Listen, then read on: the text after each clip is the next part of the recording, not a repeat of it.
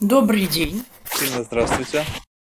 Что ж, давайте начнем. Представьтесь в двух словах, кто вы и чем вы занимаетесь, чтобы у слушателей было понимание контекста нашей предстоящей беседы. Да, э, значит, добрый день. Меня зовут Бовина Инна Борисовна, и я профессор кафедры э, клинической и судебной психологии, факультета юридической психологии. Московского государственного психолого-педагогического университета. Вот так очень долго получается. Вообще по своему бэкграунду, по своим интересам я социальный психолог, закончила факультет психологии, кафедру социальной психологии, где проработала 15 лет.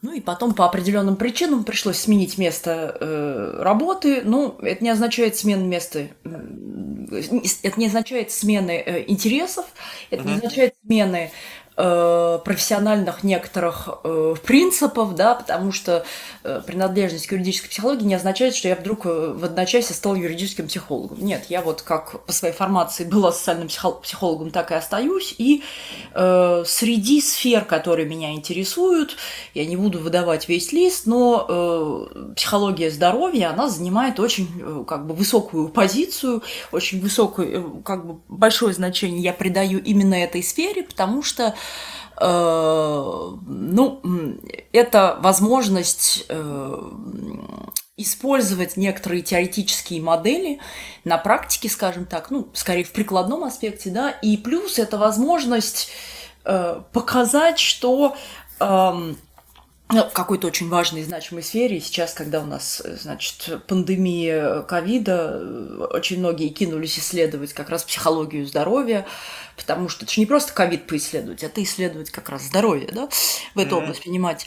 И э, э, это как бы она очень, э, как бы сфера, в которой можно много чего про- проиллюстрировать э, социальную психологию в действии. Хотя я не очень люблю это выражение по определенным причинам, но это вот как раз то, то что есть. А, а можно, вот, наверное, начать будет правильно всего, чтобы вы просто ну, как бы более расширили понимание, что такое психология здоровья, вообще, что изучает психология здоровья, на что надо смотреть, то есть это что, эпихондрия, это... Я просто пытаюсь, ну, как бы с позиции своего скромного представления, чтобы если вы расширили бы представление о том, что такое психология здоровья, был бы, наверное, как бы такой отправной точкой нашей дискуссии. Ну, э, надо сказать, что психология здоровья – это прикладная дисциплина, да, то есть mm-hmm. это не как социальная психология, у которой есть свой предмет, и как бы тут не поспоришь, да, Хотя очень многие, э, даже на факультете психологии с другой, и других кафедр говорили, ну а что такое социалка? Это же что там, реклама и, и пиар? Ну нет, в социальной психологии есть своя теория. Вообще mm. так. Ну это, это, это в другой раз, что называется. Так вот, э, психология здоровья – это прикладная область. Это область, которая объединяет некоторый, э, скажем так, образовательный, ну, воспользуемся, конечно, словами Тараца, образовательный и э, научный научный потенциал э, различных отраслей психологического знания в четырех сферах. То есть, по сути, не определяется предмет, потому что предметы как своего независимого нету, а зато есть четыре основных задачи, про которые э, психология здоровья хочет говорить. То есть mm-hmm. ключевым здесь является то, что скажем так, вопросы, принадлежащие э, к фокусу внимания психологии здоровья, могут решаться и в рамках общей психологии, и в рамках клинической психологии, и в рамках социальной психологии, это мой случай, да, и в рамках психологии возрастной и так далее, и даже, даже психофизиологии. То есть вот разные э, отрасли психологического знания могут решать эти вопросы. А вопросы э, в следующих четырех э, областях. Первое – это продвижение здоровья. Это mm-hmm. основное, с этого началась психология здоровья, потому что лечить человека дороже, э, выгоднее, чтобы он оставался здоровым. Это, э, в общем, очень хорошо поняли после Второй мировой войны, и как раз в Штатах это как бы очень стало, может быть, немножко с инструментальной точки зрения, потому что э, человек, он будет всегда работать, если он здоров, да, его не нужно будет оплачивать, значит, его нужно будет лечить, не нужно будет оплачивать какие-то там, значит, э, интервенции и так далее, и так далее. Вторая область – это э, профилактика болезней, uh-huh. и это немножко другая линия, потому что здесь Э, уже мы говорим не о том, как э, хорошо быть здоровым, оставайся здоровым и так далее, и так далее, и пропаганда, то, что в первом, а втором здесь у нас есть несколько ипостасей. Эти ипостаси – это стадии, варианты, если хотите, не совсем стадии, варианты профилактики. Есть первичные, которые на всех, для всех. Есть вторичная, которая уже для людей с проблемным поведением. А проблемное поведение, это может быть, оно смешно так звучит, но не было так, э, значит, э, смешно, как было бы грустно.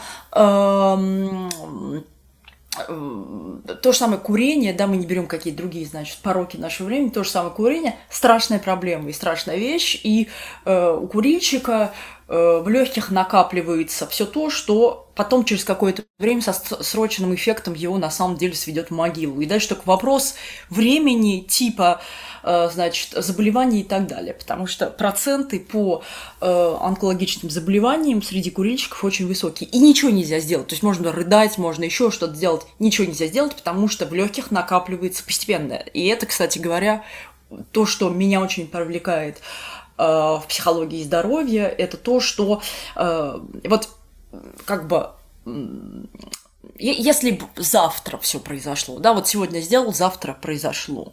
Mm-hmm. Это одна история. А с тем же самым курением проблема отсроченности эффекта и того, что человек э, простраивает всякие возможные э, как бы там защиты, если хотите, какие-то себе картину мира строить такую, которая позволяет ему поддерживать свое поведение и вообще как бы игнорировать то, что там где-то говорится и так далее, и так далее. То есть вот это вот вторая, вторая, значит, второй тип профилактики, вторичная профилактика, это для тех, у кого есть проблемное поведение. Третий тип профилактики, это для тех, кто, скажем так, перенес некоторую операцию, будь то там э, смена клапана сердца, будь то еще что-то, все, вот стиль жизни нужно менять. То есть человек не может вести себя, жить так, как он жил до этого.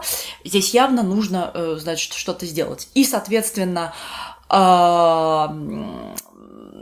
ему нужно как-то, значит, это, его как научить, если хотите, да, вот как бы с ним как-то, значит, разговаривать, коммуникацию простраивать. И четвертый вариант – это э, четвертичная профилактика, она касается тех, кто окружает человека с каким-то там условием, да, вот на них тоже направлено, потому что они должны как-то взаимодействовать, как, как себя вести там иным образом, нежели э, там до операции, нежели там ну, то есть понимать, что если mm-hmm. у человека есть хроническая какая-нибудь ситуация, вот э, он немножко особый по сравнению с другими. Вот это значит вторая линия. Первая у нас есть э, продвижение или пропаганда даже усилием здоровья. Второе – это то, что касается профилактики заболеваний. Третье – это э, все то, что связано с заболеваниями, дисфункциями и попытка, значит, ответить на вопрос, вот почему одни люди заболевают, а другие не заболевают. Почему одни люди выздоравливают, другие не выздоравливают. То есть вот какая-то попытка найти какие-то корреляты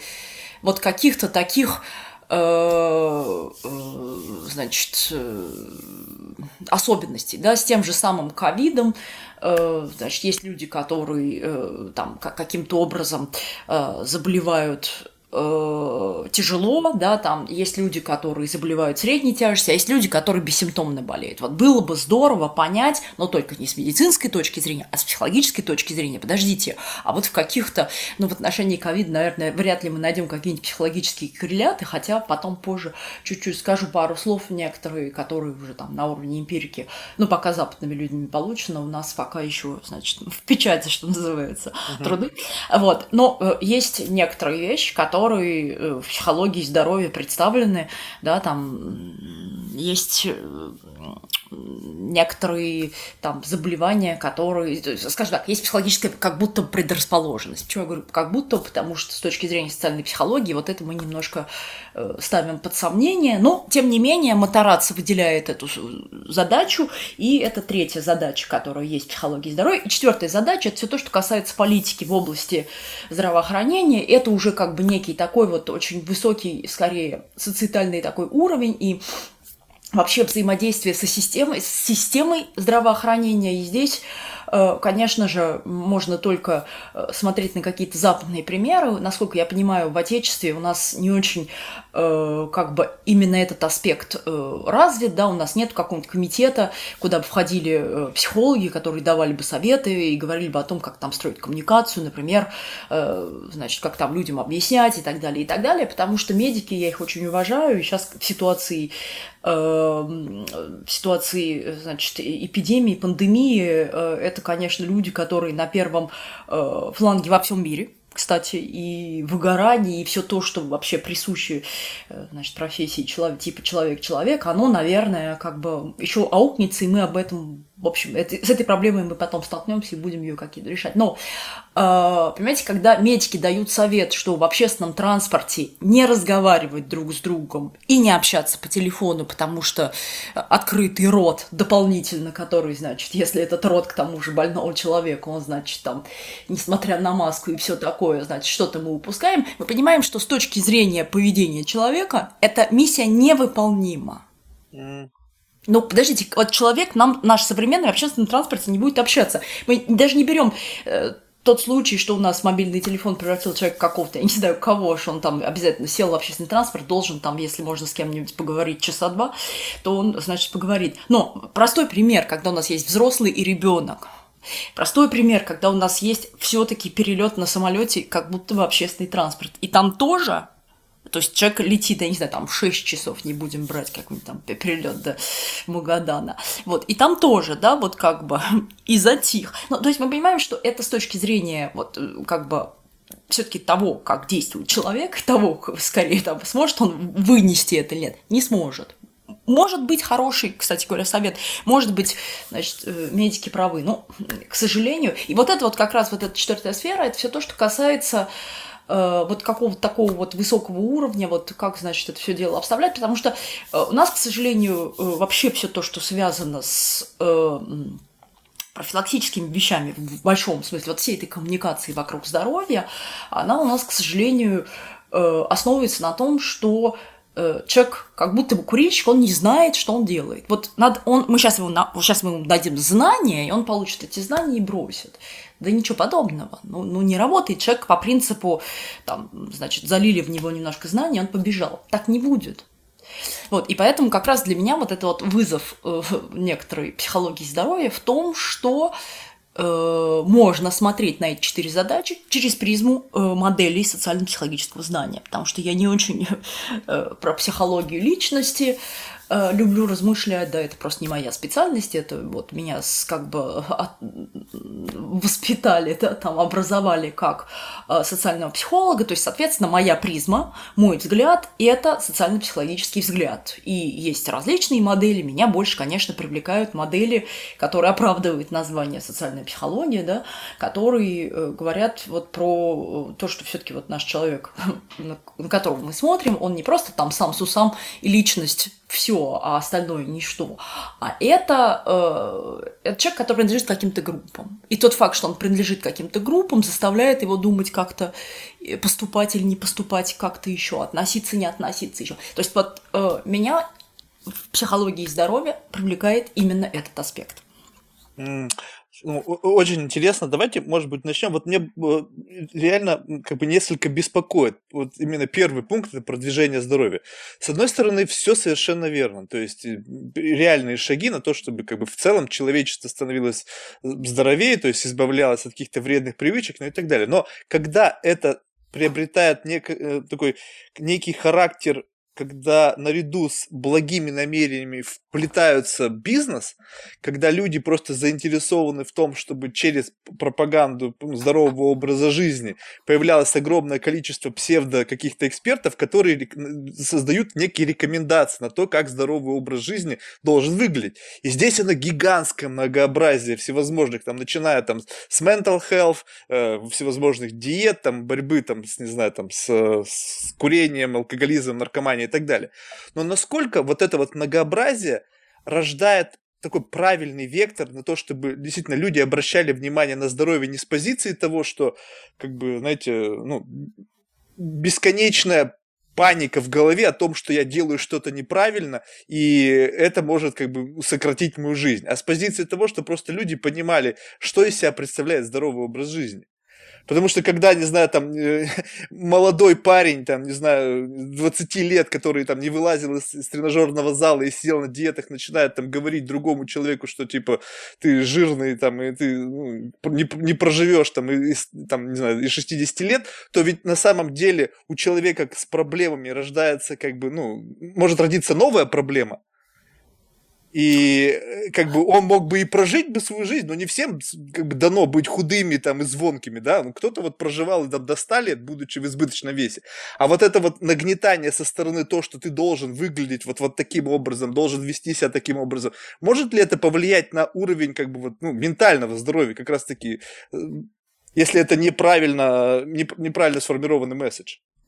Ну, э, значит, вы меня закидали тут кучей вопросов. Давайте будем попытаться, будем пытаться немножко развести некоторые вещи. Значит, первая вещь, которую вы совершенно верно подметили, это то, что в современном мире у нас все прям эксперты в области всего на самом деле, потому что все почему-то думают, что они как Google, сейчас там, значит, вобью слово и, и буду знать определение, суть процесса, механизма и так далее, и так далее.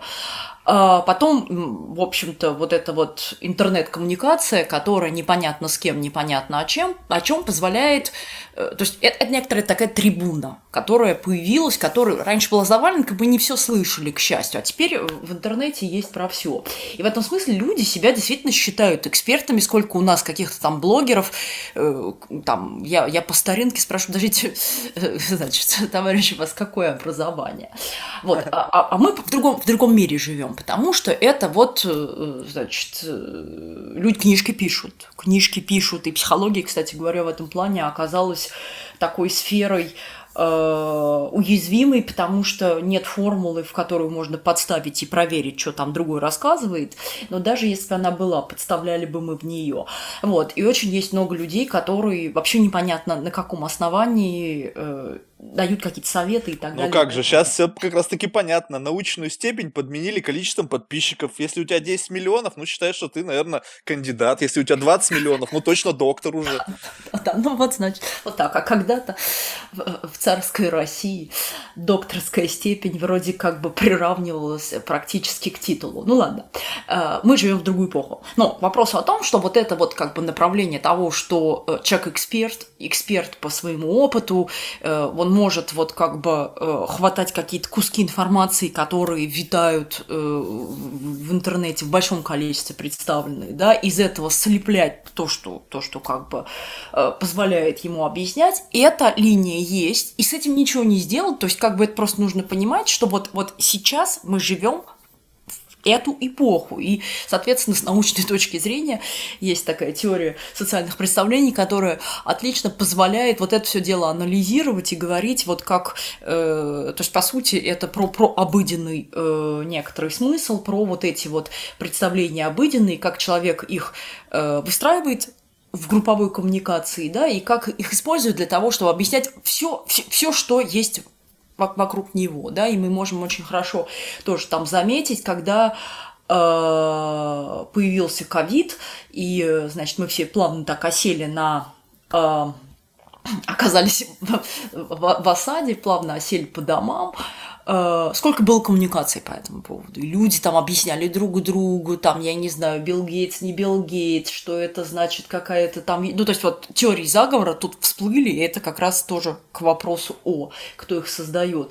И вот, и, и, и, и, и было 10, по-моему, объяснений, Э, откуда все это появилось, и все 10 были э, как бы, э, и все проходили, то есть логика такая, что вот люди, которые участвуют вот в этом, вот в этой коммуникации, там, с точки зрения какой-то формальной логики, с точки, это вообще ничего не проходит, с точки зрения правдоподобия какого-то, это вообще про другое, но а люди про другое, люди не, не обсуждают это, не вырабатывают эти представления для того, чтобы они были, я не знаю, научными или какими-то, они их обсуждают, они это обсуждают вопросы, они вырабатывают это видение для того, чтобы э, понять, что это такое, объяснить как-то себе и другим, и э, успокоиться на уровне того, и там защитная функция, несомненно, присутствует, и э, это как бы вот эта вот картинка, которую они вырабатывают, она позволяет им свое поведение регулировать, отношения с другими регулировать, другими людьми, и э, как бы артикулируется с их социальной идентичностью, да, там позволяет выстраивать и поддерживать. Вот, вот это для этого нужно. То есть вот это, оно так функционирует, это в 20 веке так появилось, да, и в 21 оно еще больше э, как бы там э, продвинулось э, в своем качестве, да, там, количестве, э, потому что современный человек, э, это же было, правда, очень любопытно в этом году, когда мы занимались статистикой, объясняю студентам, значит, там про Т-критерий, э, поскольку занятия онлайн, они лезут в интернет, говорят, ой, правда. То есть они проверяют, что рассказываю. Я говорю, знаете, 20 лет рассказываю, правда. Вот, э, там формула есть. Вот. Но это к вопросу о том, что вот, вот есть это, они же не пошли там, я не знаю, там в библиотеку, не взяли какую-то книжку. Мы, мы все там. Вот это вот как бы есть некоторые вещи. Поэтому вот с этой линии ничего не сделать с точки зрения того, что э, вот есть некоторые а специалисты в любой области, область здоровья, она может быть более э, как бы э, опасный. Почему? Потому что, если посмотреть статистику, нет мировой статистики, насколько я понимаю, но есть американские данные, которые касаются того, как бы, какие операции наиболее часто делаются, э, значит, по пластической операции или какие-то минимальные интервенции, да, по изменению своего тела. Э, это как раз тоже пример того, что вы говорили, потому что транслируются некоторые вещи, они транслируются на уровне массовой коммуникации, и люди начинают стремиться изменить себя в соответствии с этими транслируемыми образцами.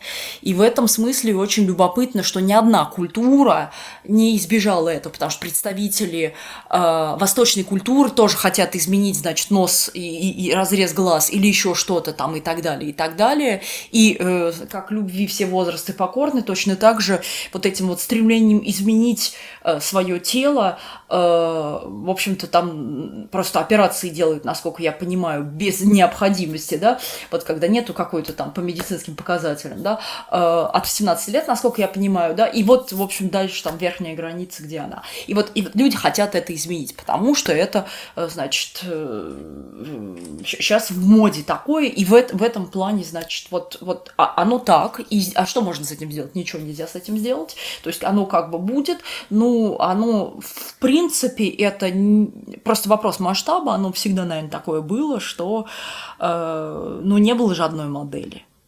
Э, всего и вся, правильный, нормативный и так далее. Поэтому вот, вот тут вот как бы мы с этим, мы просто это значит, э, ну, то, что вы говорите, это, там, а, а как вот, значит, это профилактику здоровья, там, здоровый образ жизни и так далее, и так далее, понятно дело, и мне это проще об этом говорить, да, потому что как раз это в рамках этой теории я, значит, действую и так далее, понимаете, человек же выстраивает сам, он же, он же не в книжке читает. И даже это научное знание он интерпретирует через определенные фильтры. Да? Он вот, так, вот и, так оно и есть. Вот я говорю, что если говорить о профилактике здоровья, то в принципе должна быть какая-то одна единая рекомендация для ну, максимально эффективная. А когда из этого, из какой берут за основу какую-то одну рекомендацию, и потом люди начинают плодить только для того, чтобы заработать на этом социальные очки другие альтернативные версии профилактики одного и того же, что, в принципе, начинают уже как бы под, ставить под сомнение реальную профилактику, профилактическую основу того, что они делают.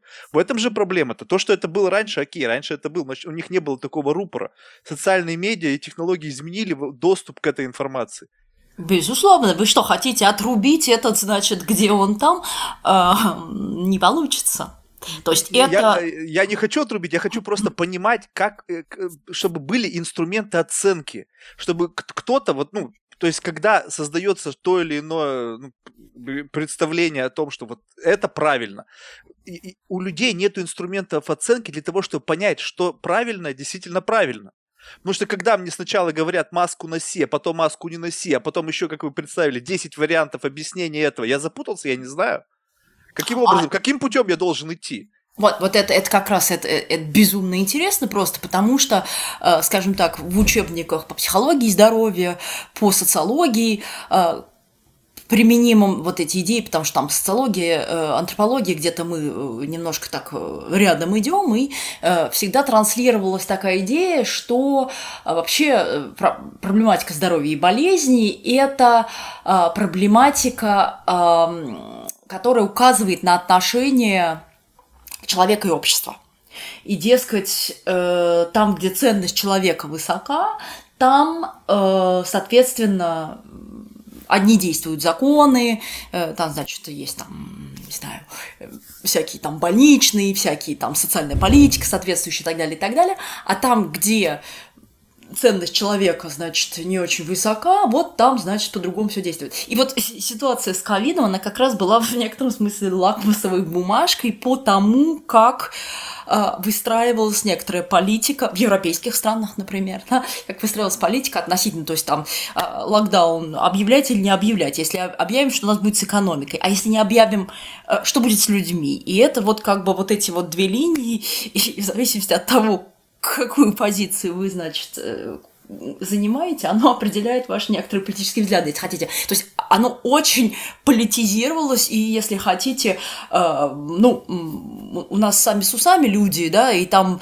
маски у нас появились э, в прошлом году уже в транспорте, в феврале месяце люди уже были в масках. Не было еще приказа, да, но люди по собственной, вот как бы там, не знаю, тоже читая интернет, наверное, решили, оно будет надежнее. И потом, когда прошла информация о том, что, значит, уже в школах начинаются некоторые телодвижения, эту информацию принесли взрослые студенты, вот, в общем, э, все было больше и больше людей в масках, причем независимо от того, мужчины, женщины, молодые, не очень, вот, вот все было очень разнообразно.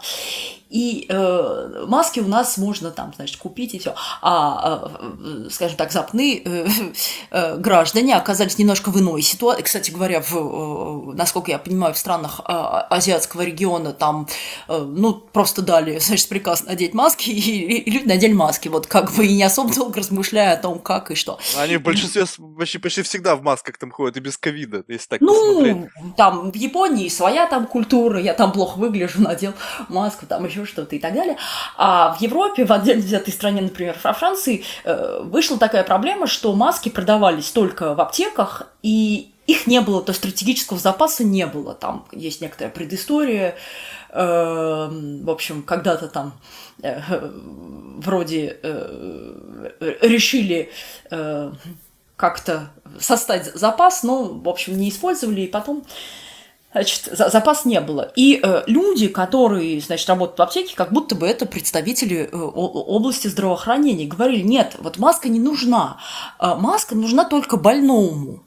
И политики говорили, маски не нужны. То есть, как бы, если бы политики на высоком уровне сказали в тот момент, знаете, граждане, шейте что-нибудь там, подождите, ну, в средние века уже, уже Европа сталкивалась с проблемой, была чума. Понятное дело, что э, человек в, средней, в средневековье был более уязвимым, ему было страшнее и хуже, да, но даже тогда шарфы натягивали, потому что думали, что, значит, что-то тут с воздухом не то, нужно, значит, какие-то там летают частицы. Вот, ну, почему же нельзя было сказать людям, шейте сами? Ведь потом э, по сути, так и было, когда там выпускали всякие инструкции, как нужно, значит, пошить маску, которая бы там, э, там предохраняла и так далее, и так далее. И это вот как раз вот к вопросу о том, что эта сфера, если бы она имела э, не знаю, правильный ответ, как, как в учебнике, да, там пришел задачку, посмотрел, сходится, не сходится. А вот тут вот оно, э, вот как раз в случае эпидемии ковида мы видели, сколько раз менялась позиция, сколько раз, значит, там перчатки надевать, перчатки не надевать, значит, маски надевать. Ну, посмотрите сейчас, э, как бы, сколько у нас людей. Э, статистика, Яндекс публикует каждый, каждое утро публикует данные, значит, а, о том, сколько новых случаев официально зафиксировано в Москве и, значит, э, на территории России и так далее, и так далее. Э, вот у меня совсем не складывается картинка. Подождите, а где эти люди, которые, чтобы они маски носили, да, люди ходят в театры, люди ходят в кафе, люди, значит, встречаются и так далее, маски, они как бы вот э, у нас есть свое, да, значит, и так далее. Хотя как будто бы заговорили о третьей волне волне, да, как будто бы заговорили о том, что, э, ну, э, Значит, э, не, не все так благополучно, как хотел, да. Вот, то есть это к вопросу о том, что, безусловно, эта сфера, она, э, э, вот мы, мы будем слушать медиков, и э, то, что вы говорите, безусловно, человек себе, как бы вот, если говорить через призму вот этих вот коммуникаций, которые порождают какое-то понимание проблемы, э, то, что касается здорового образа жизни, человек считает, а, ну я сегодня позанимался, значит, там, я не знаю, или в спортзале, там, побегал трусой или что-то такое, значит, спокойно могу пойти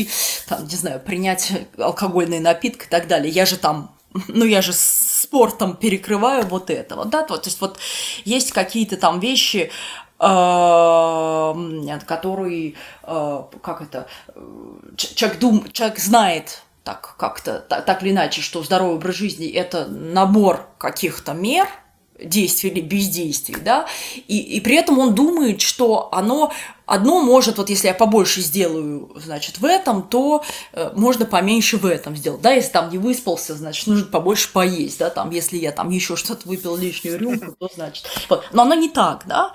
Вот. И если хотите, э, самое, э, я не знаю, там, ужасное или, или какое там, есть современные воззрения, конечно же, они в рамках социальной психологии, но это не воззрение на уровне, э, значит, э, как это, неких абстракций, это э, воззрение на уровне. Все-таки там есть метаанализ большого количества исследований, есть э, то, что воспринимается как угроза, и есть то, что по факту получено как угроза, потому что есть данные, которые изучали э, западные коллеги, и э, вот как бы если обратиться к тому, что говорит в рамках психологии Э, в рамках э, психологии здоровья, в рамках подхода социальной идентичности Алекс Хеслом, вот э, недооценивается, например, фак социальные факторы. То, что социальные факторы, они на самом деле очень большой вклад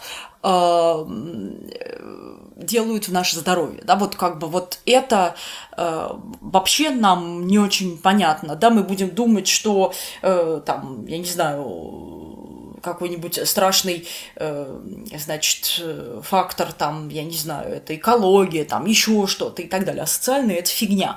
А вот э, Алекс Хеслон говорит о том, что э, вообще на самом деле э, социальная поддержка, социальная интеграция э, – это вообще первые позиции, в то время как занимает с точки зрения реального некоторого эффекта. И э, есть… Очень любопытная такая сравнительная э, как бы схема, которая говорит о том, что человек, который э, на самом деле испытывает одиночество, вот э, угроза его здоровью, она примерно такая же, как то, что он выкуривает 15 сигарет в день. Ух ты!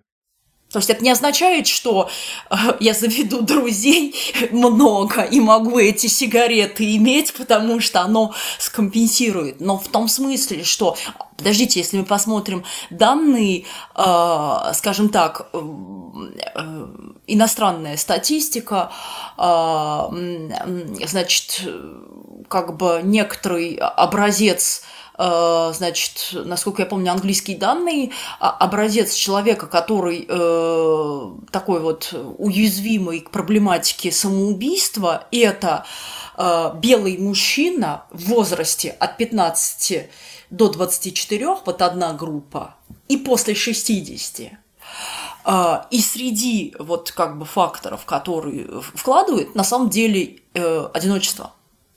Если женщина может, э, как бы вот некоторый есть даже в эпидемиологии такой показатель, это вот некоторое количество контактов. Хотя в социальной психологии мы пытаемся говорить не о количестве контактов, а о социальных идентичностях, да, о тех группах, которых человек принадлежит, потому что эти группы дают человеку, э, они дают ему поддержку, они дают ему смысл, а, и как бы все то, что позитивное в группе есть, только эти идентичности должны быть э, совместимые, и идентичности должны быть позитивные. То есть человек говорит, моя группа хорошая. Не так, чтобы было, я принадлежу группе, она плохая, и выйти из нее не могу. Нет, вот эта идентичность, наверное, будет э, для него некоторым проклятием.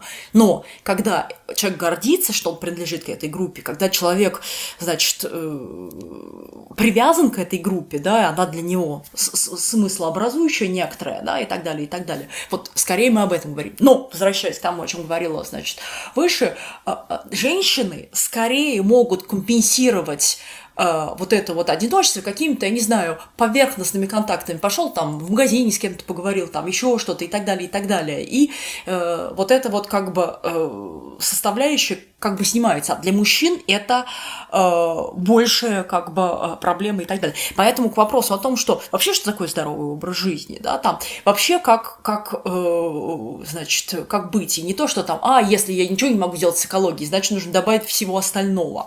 Да я не очень уверена, что нужно добавить всего остального, но вот э, там факторы, которые связаны с социальной поддержкой, которые связаны с социальной интеграцией, которые связаны с отсутствием вредных привычек, назовем, э, значит, такие как не знаю, там алкогольные напитки, ну все то, что психоактивные вещества, да, там. Вот. Э, дальше то, что касается э, вакцинации, кстати говоря, то, что касается физической активности, то, что касается, э, значит, э, там, веса, да, там есть у нас вот эти все показатели и так далее, и так далее, ну, в каких-то рамках, да. Э, то, что касается, значит, экологии, то, что касается, э, значит, употребления лекарств и прочее, вот, наверное, это вот, вот эти вот вещи. Но дальше мы понимаем, что это должен быть там сон соответствующий, да, там, э, в некотором смысле гигиена рабочего дня, да, там, когда мы работаем, да, потому что давно уже был показан еще в советские годы, что, например, те же самые женщины, которые работают в ночные смены, э, очень это отражается плохо на их здоровье. И в свое время, когда коллеги провели исследования и написали рекомендации по поводу того, что женщин бы не нужно ставить в ночные смены, вызвало, конечно, бурную реакцию со стороны женщин, потому что они получали больше денег за ночные смены, чем за дневные. А для здоровья, с точки зрения того, как происходит старение организма, как начинаются всякие, значит, э, проблемы и так далее, и так далее, вот женщинам э, хуже, чем мужчинам, да, то есть вот тут вот есть, безусловно, огромное многообразие факторов и э, психология здоровья, э, если вы думали, что, там, я не знаю, с теми книгами даже, которые есть, что мы можем поставить некоторую точку, закрыть проблему, э, скорее нет. И э, скорее я могу констатировать какие-то вещи, и вы их подметили очень как бы зорко, и могу их в оболочку научного знания э, одеть и объяснить и так далее, и так далее, но не смогу вам дать от, финальный ответ на то, а как нужно, а как нам справиться с этой проблемой и так далее, и так далее. Да, ну, это понятно, как бы совершенно очевидно. Вопрос, понимаете, в чем? Что вот, э, как бы, ну, вы, вы озвучили, что вот есть э, ориентиры, это ученые. Но ведь мнение самих ученых тоже политизировано сейчас, коррумпировано и так далее. На протяжении истории человечества, ну, даже вот банально какие-то пищевые рекомендации. Помните, в какой-то момент времени там говорили, что жир это вредно. Потом, э, причем, когда говорили, что жир это вредно, говорили, что сахар это хорошо. Сейчас сахар вредно, и как бы жир наоборот хорошо. И вот эта бесконечная вот эта чехарда туда-сюда, которая э, с одной стороны, ну то есть как бы вопрос ведь интерпретации, как вы совершенно верно подметили. То есть, в принципе, э, если есть ученые, которые призваны как бы задавать вектор правильного развития, не знаю, там, человечества с точки зрения как бы рекомендаций, оно всегда как бы поддерживается э, как бы мнением вот этого меньшинства людей, которые так или иначе вовлечены в процесс там, создания там, продуктов, не знаю, там, еще, политиков и так далее. И все это, все это, на мой взгляд, не дает ответа такого более четкого на то, как э, правильно ориентироваться, как правильно навигировать. Потому что, вот даже мой банальный пример, да, то есть, казалось бы, что тут рассуждать. Вот это пример с кофе. Э, я, я люблю выпить кофе. Но вот на протяжении там всего моего стажа, да, как бы употребления кофе было ну, просто десятки против... однозначно противоположных теорий, исходящих, исходящих из уст людей с академическим образованием. Одни говорили, что вредно, одни говорили, что не вредно. В конечном итоге, чем вы думаете, это кончилось? Сначала я то пил, то не пил, а потом просто плюнул. И, и делаю так, как я хочу, потому что я не знаю однозначного ответа на этот вопрос. Потому что вот ну, сегодня вот я бы разговаривал с одним профессором, который мне говорил, обозначил бы комплекс проблем, которые вызывают кофе. На следующий день я бы говорил с другим, который бы мне сказал, что нет, да, проблемы есть, но плюсов намного больше. И вот и вот это все бесконечный какой-то вот, ну, как бы перебор. И мне это складывается такое ощущение, что, знаете, как некий элемент естественного отбора. И сам человек выбирает, каким путем ему идти, опираясь на некий такой как бы внутренний common sense, да, когда вроде бы как-то что-то ты где-то впитал, но вопрос в том, что люди ведь впитывают по-разному. Это я, допустим, там, мне было не лень, я там изучил там десяток научных статей, там, не знаю, ну, в общем, что-то, потратил на это какое-то время. А ведь по-другому-то как происходит? Люди идут в интернет, первым делом, брнк, там, поисковый запрос, все, что на первой страничке вывалилось, прочитали, если там плюс-минус какой-то там еще при, привязка, там, не знаю, к научной степени, которую никто не проверял, либо там где-то прозвучало какой-то институт, который не проверял, действительно, есть ли такой человек в этом институте, все, это является отправной точкой их вектора развития дальнейшего. А если уж по телевизору сказали, а если доктор Фаучи сказал, то это вообще отдельная история. А если это от президента прозвучал, все, все слушаем. И вот, вот это, понимаете, создает вот некий абсолютный в моей голове диссонанс. И вот это вот как раз-таки вот э, теория социальных представлений, которая искусственно управляется людьми, она, мне кажется, не, не дает нам двигаться в нужном направлении. Ну, подождите, подождите, это не теория виновата. Э, э, вообще психология, наука непродуктивная, в том смысле, что мы ничего не изобретаем, да. Э, мы изучаем, по крайней мере, те, которые не работают, да, там, с секретностью и так далее. Мы изучаем мир и объясняем его, да, там, и э, Милграм, которого, значит, всячески там мучили за его эксперименты э, на подчинение, он ничего не изобрел. Он захотел понять с психологической точки зрения э, то, как э, в немецкой, э, значит, фашистской Германии, извините, в Гер... вот с 33 по 45 как все происходило, то, что Холокост стал возможным и реализовался с таким успехом с точки зрения значит, показателей. Он вот это хотел понять, он ничего не изобрел, он пытался понять эти механизмы. И когда его там обвиняли в том, что значит, он лишил нас э, веры в, там, не знаю, в рациональность власти, он лишил нас веры. Подождите, он ничего, он ничего не сделал, он просто это э, объяснил с точки зрения того, как человек э, превращается в состояние винтика. Uh-huh понятие, за которое вы тоже всячески критиковали, говорили, что такое agentic state, что это такое, не психология и все такое. Это, может, и не психология, но это как бы это реальность. Поэтому то, что касается социальных представлений, это вот как бы некоторые теории, это мнения, это э, какие-то убеждения, которые люди вырабатывают в э, групповой коммуникации э, для того, чтобы объяснить некоторую реальность, для того, чтобы ее поставить, по сути, под контроль и, э, значит, жить в, в, этом мире. То есть это не то, что психологи придумали, а нет, это нет, нет, я ни в коем случае это не имел в виду. Просто общество, зачем? которое возникло в 20 веке и, э, значит, словами Московиси, ну, как бы вот 20 век это век толп, и мы имеем э, эти представления, которые, в общем-то, управля... опираясь на которые человек э, действует или бездействует, и, соответственно, э, в современном мире со всякими технологиями, которые человеку дали, э, кстати говоря, богачайшие возможности, да, можно было, не знаю, пропасть в интернете с точки зрения того, какие там, я не знаю, есть базы всякие данных, данных есть литература всякая, которую можно читать, да, там, понятно, что есть какой-то автор, который что-то там исследует, это никто не будет читать, дайте мне, пожалуйста, краткое содержание, вот, и, и вот это все. Мы живем немножко в другом мире, и в этом плане, чем меньше мы рефлексируем по поводу того, подождите, вот я так поступаю, а я вообще как думаю, тем, тем больше эти социальные представления управляют нашим поведением, конечно. Тогда вот какой вот, ну, такой вот инстру... краткая инструкция о том, как человек должен э, ну, навигировать свой путь вот, вот в этой многообразии рекомендаций. Потому что, в принципе, сейчас все как бы прекрасно понимают, что здоровье это ну, важная вещь, да, потому что мы, в общем-то, преодолели э, проблему выживания, да, проблему там, ну, я имею в виду там, как бы не, не, не в глобальном масштабе, что, в принципе, мы сейчас не думаем о смерти каждый день, там, в результате там войны или там какого-то стихийного бедствия. Сейчас все думают там о продолжительности жизни, о том, что там вот мы будем жить там 100 лет, там где-то следующее поколение там 120 лет. Соответственно, нужно сделать так, чтобы активный а, моя активная жизнь была как бы приближалась к моей биологической жизни. И все об этом думают. И все пытаются что-то с этим делать, там, начиная там, с употребления каких-то там добавок, занятия спортом, э, формирования какой-то диеты. И, и вот, тут, вот тут как бы провал.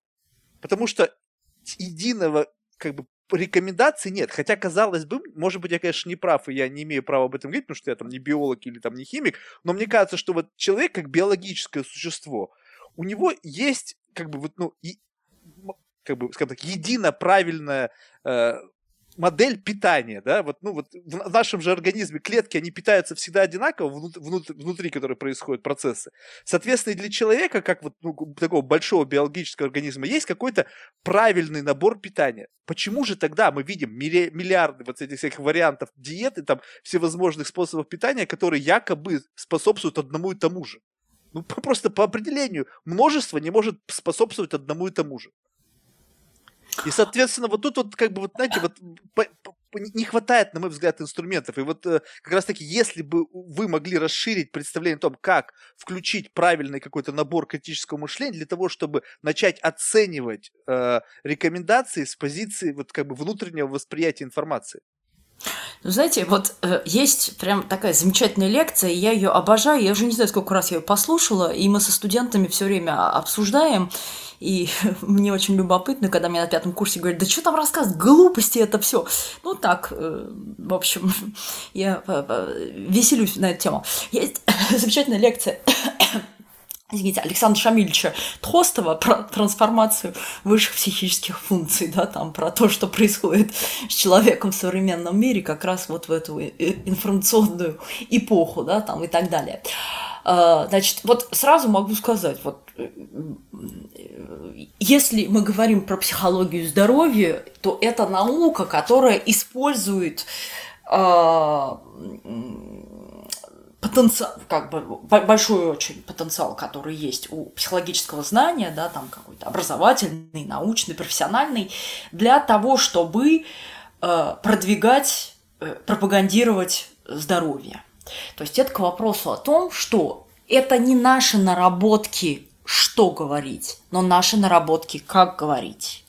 Э, то есть социальные психологи скорее ну, смогут помочь построить коммуникацию, потому что э, какое-то время назад э, в метро э, был совершенно потрясающий слоган на уровне того, что брось э, значит, э, поступи, поступи в институт, найди друзей и откажись от наркотиков.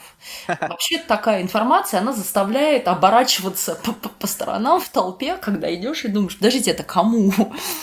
Ну, вот. ну, то есть, понятное дело, что это очень э, неудачная коммуникация с точки зрения, если мы хотим быть эффективными, если мы хотим э, донести до нашего, на самом деле, до нашей таргетной аудитории, до нашей, значит, целевой группы, мы хотим донести эту информацию, мы должны, на самом деле, знать, где она, и э, понимать, э, и вот как раз об этом психология здоровья, понимать, по какому механизму человек должен меняться.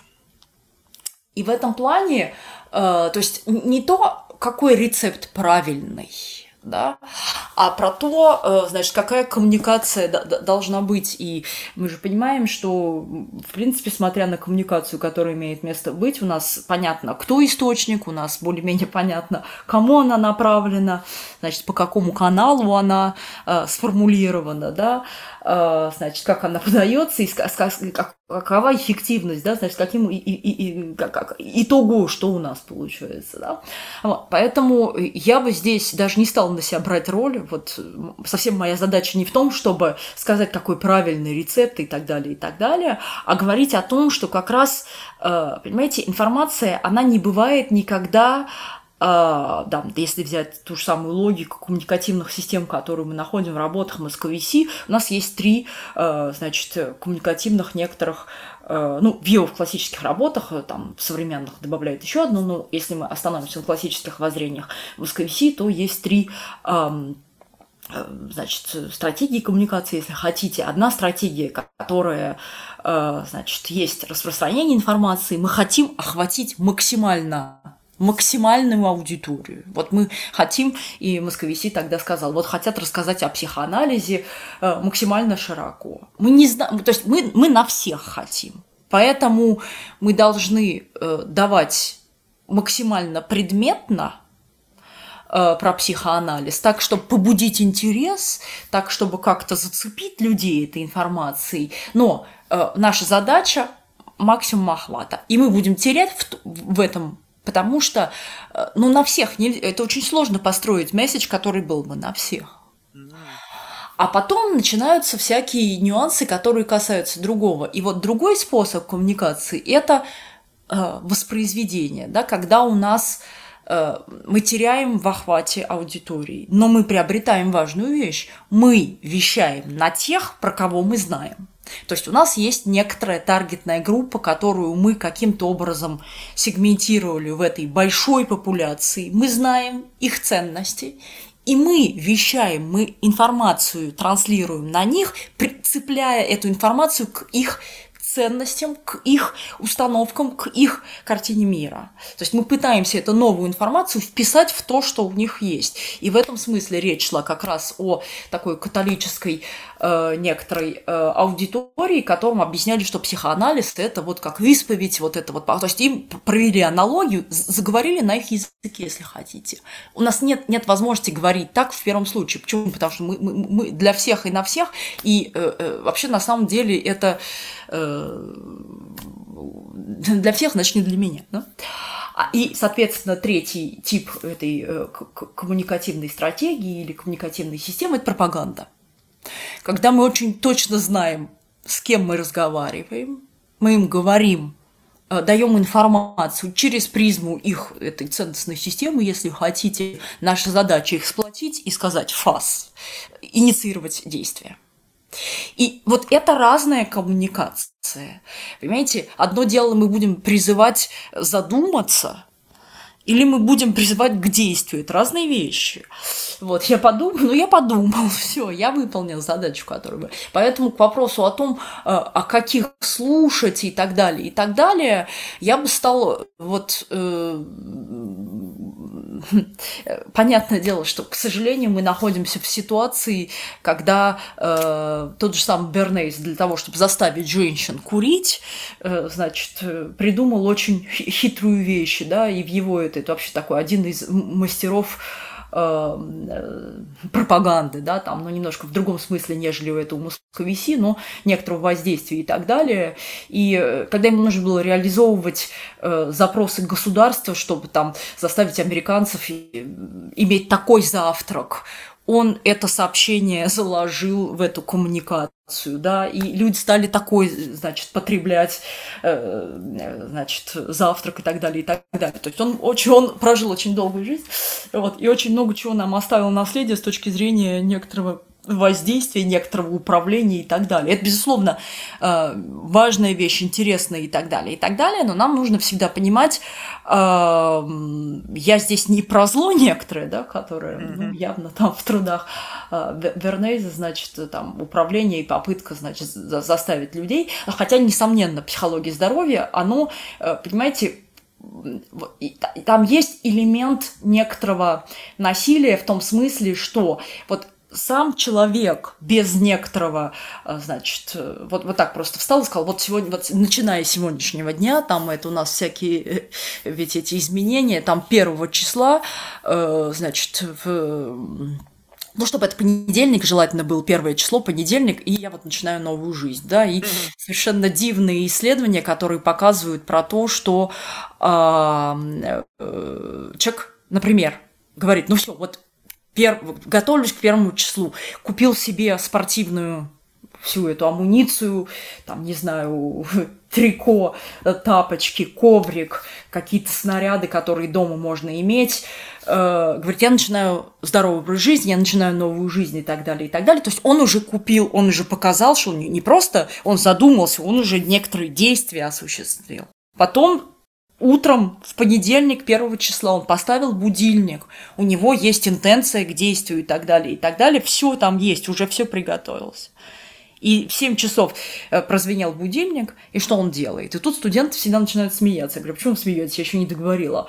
Они говорят, а мы знаем, что будет. Я говорю, что будет? Он будильник переставит на 9. Я говорю, откуда вы знаете? А потому что здоровый образ жизни – это не только спорт, это и продолжительный сон. Понимаете, вот соответственно, э, вопрос того, чтобы человек э, исполнял какие-то, э, вот, то есть менял, менялся, да, там и так далее, так далее, а должно куда-то там подкрепиться не просто к интенциям, не просто вот каким-то таким вот, то есть человек у нас не такой рациональный, как вот он там э, пришел, увидел, победил, и значит там э, он вон купил все, и не делает. У нас и были, сейчас просто немножко другой вуз, но на психфаке очень часто спрашивал, у кого есть абонемент там в какой-нибудь клуб. Люди поднимали руки. Я спрашивала, вы ходите туда? Они, они смеялись. Я говорю, а почему смеетесь? А потому что мы туда не ходим. Я говорю, а тогда зачем вам абонемент? А действие завершилось. То есть это волшебная такая карточка, она есть, и я как будто в действии. То есть вот наш человек, он, если бы все было так просто, он был бы рациональный, мы там, значит, он там волевым действием и так далее, и так далее, вопрос гораздо сложнее. Поэтому к, к тому, значит, вы, вы закидали просто очень многими вопросами, да, вот к тому, а, кого слушать. И понятное дело, что уже здесь есть некоторая профанация, потому что представители э, какой-то там среды используются как э, источники информации и их источники информации, э, насколько он надежный источник, да, на что он опирается и так далее, и так далее. Можно верить или не можно верить, да, нельзя верить. Вот, но, но человек как-то наш, он что-то там себе выдумывает, и как раз вот я про то, мне, мне гораздо интереснее, э, как, как человек выдумывает, как он использует фильтры на пути как бы этой информации, которая транслируется, потому что, возвращаясь к тому же самому ковиду, ВОЗ уже там, значит, и в хвост, и в гриву э, давал разные тоже рекомендации, э, то такие, то сякие и так далее, и так далее но с теми же самыми масками. Подождите, ну вот же еще не сказал, что маски носить не, нельзя. В Малайзии, собственно, не нужно. В Малайзии вообще призывают сейчас носить, у них нету с проблем с вакцинацией, там не очень благоприятная а, как бы ситуация. Их призывают носить две маски. Если вы представляете, где находится Малайзия и как в двух масках будет жарко, Кошмар. но на самом деле деваться некуда, их в очередной раз закрыли на, значит, осадное положение, нельзя перемещаться дальше, вот конец мая был, была информация, нельзя перемещаться э, дальше своего района и так далее, и так далее. То есть вот э, дальше верить этому или не верить, но то, что наш человек вырабатывает, и наш, я не говорю только российский, вообще современный, вырабатывает свое какое-то объяснение, да, там, и это как раз, вот, вот меня как раз это интересует, то, как он эту информацию воспринимает, потому что у человека есть вот эти вот как раз представление обо всем, да, что его волнует и с чем он сталкивается. И он себя считает экспертом, и он... Почему? Ну, потому что кроме одной профессии, которую мы получаем, мы же знаем, как... У нас нет экономического образования, но мы знаем, как с деньгами обращаться. У нас нет медицинского образования, но мы знаем, как лечиться. Да? Ну, мы про все знаем. Мы знаем, как детей воспитывать. Совершенно не факт, что у нас есть какая-то, не знаю, там, курсы молодого бойца, когда родился ребенок, что с ним делать. Вот, вот этого ничего нету, но вот есть некоторые обыденные вещи, человек в этом живет, а ему, кстати говоря, подождите, у нас же вообще в принципе есть четыре системы объяснения, да, у нас есть э, все то, что связано с мифами, у нас есть то, что связано с религией, это объяснительная система. У нас есть то, что связано со здравым смыслом. И у нас есть только одна система объяснений, которая себя проверяет и пытается как-то, значит, все-таки э, факт от артефакта. А третье – это научное знание. А другое дело то, что, значит, это научное знание можно использовать в разных, значит, там каких-то контекстах, и можно воспользоваться наукой для того, чтобы продвинуть свой товар, это, безусловно, это как бы вот, ну, с этим мы имеем э, дело, и э, как бы то, что кажется нам сейчас э, каким-то ошибочным, когда-то э, позиционировалось как истинное и так далее, и так далее. То есть вот, э, или наоборот. А, тут, то есть как бы это может только констатировать факт, к сожалению. Вот с этим, а, а, а, а, что вы хотите, чтобы... Знаете, хорошо было изучать психологию ту же самую в Советском Союзе. Почему? Потому что западная психология была буржуазной, вот, и был, картина мира была очень устойчива. Почему? Потому что было понятно, кто у нас источник. А теперь сложнее. Понятно. Ну вот, если вот, знаете, мне очень действительно интересно, вы подметили, что больше интерес представляет, э, почему люди в конечном итоге выбирают ту или иную как бы как бы стезю развития этого, какую, какую теорию принимать, тут, в принципе, наверное, как бы масса факторов складывается, и какая-то осведомленность, и круг общения, и та социальная группа, которой ты принадлежишь, в которой это мнение культивируется и поддерживается, там, как бы является мнением большинства.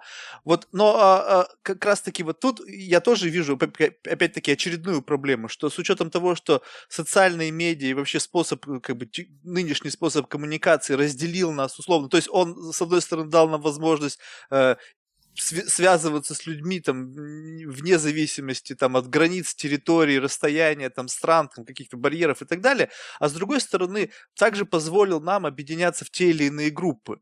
Э, по интересам, по каким-то убеждениям и так далее. И эти группы, они между собой практически не взаимодействуют, поскольку как бы человек с другим мнением, он, как правило, редко присутствует в той или иной группе, поскольку либо ему это неинтересно, либо самой группе неинтересно, чтобы он там был, они пытаются его выжить.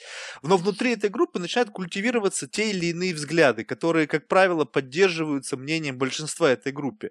И, соответственно, ты можешь оказаться в какой-то группе, там, ну, по тем или иным соображениям. И, по сути, эта группа будет являться той информационной средой, где ты будешь черпать свои знания черпать свои убеждения, э, не знаю, подогревать их, потом пытаться сеять эти убеждения где-то в другом месте, если там общаешься с представителями как бы за пределами этой группы.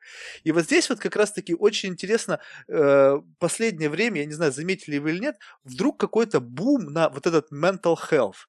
Вот это все, что связано там с осознанностью, там, э, живи здесь и сейчас, какие-то медитации, вот все, все, все, все, все с этим связано.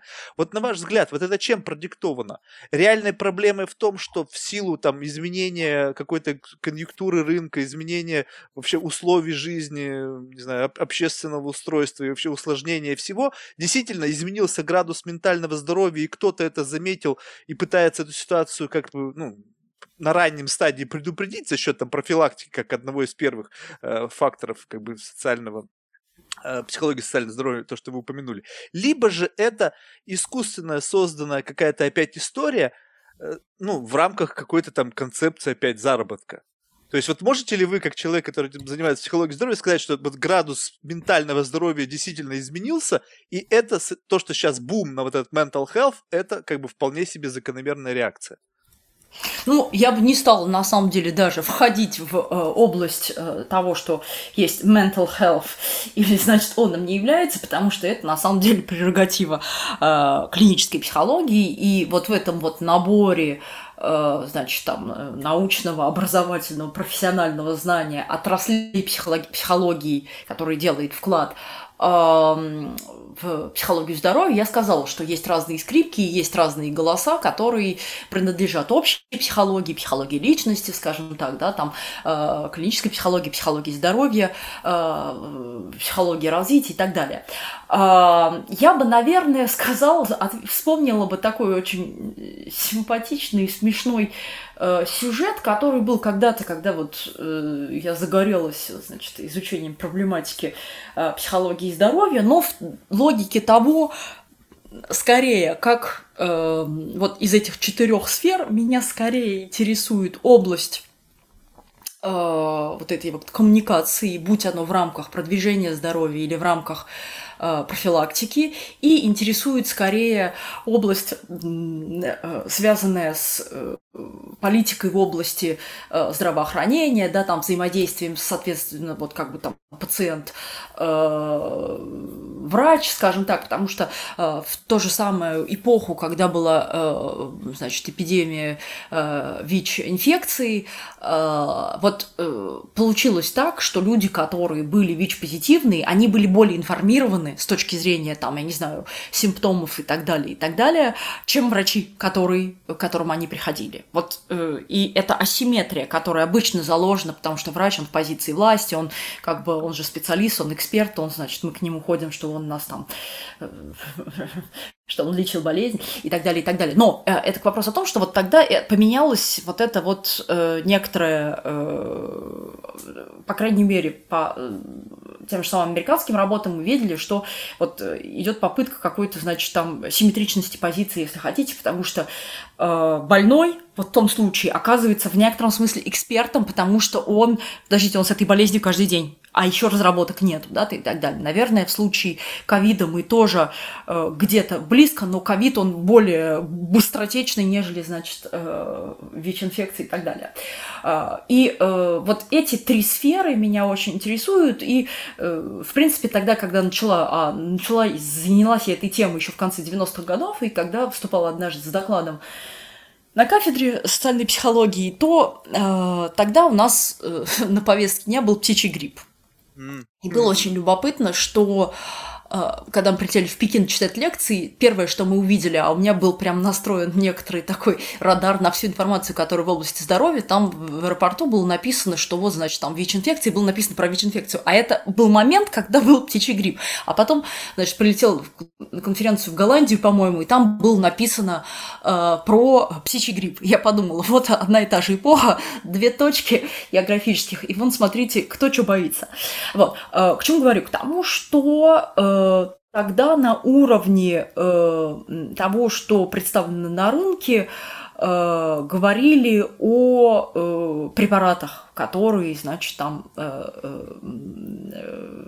ну, что-то, что-то значит, фармацевтические конторы, что-то противопоставили и так далее.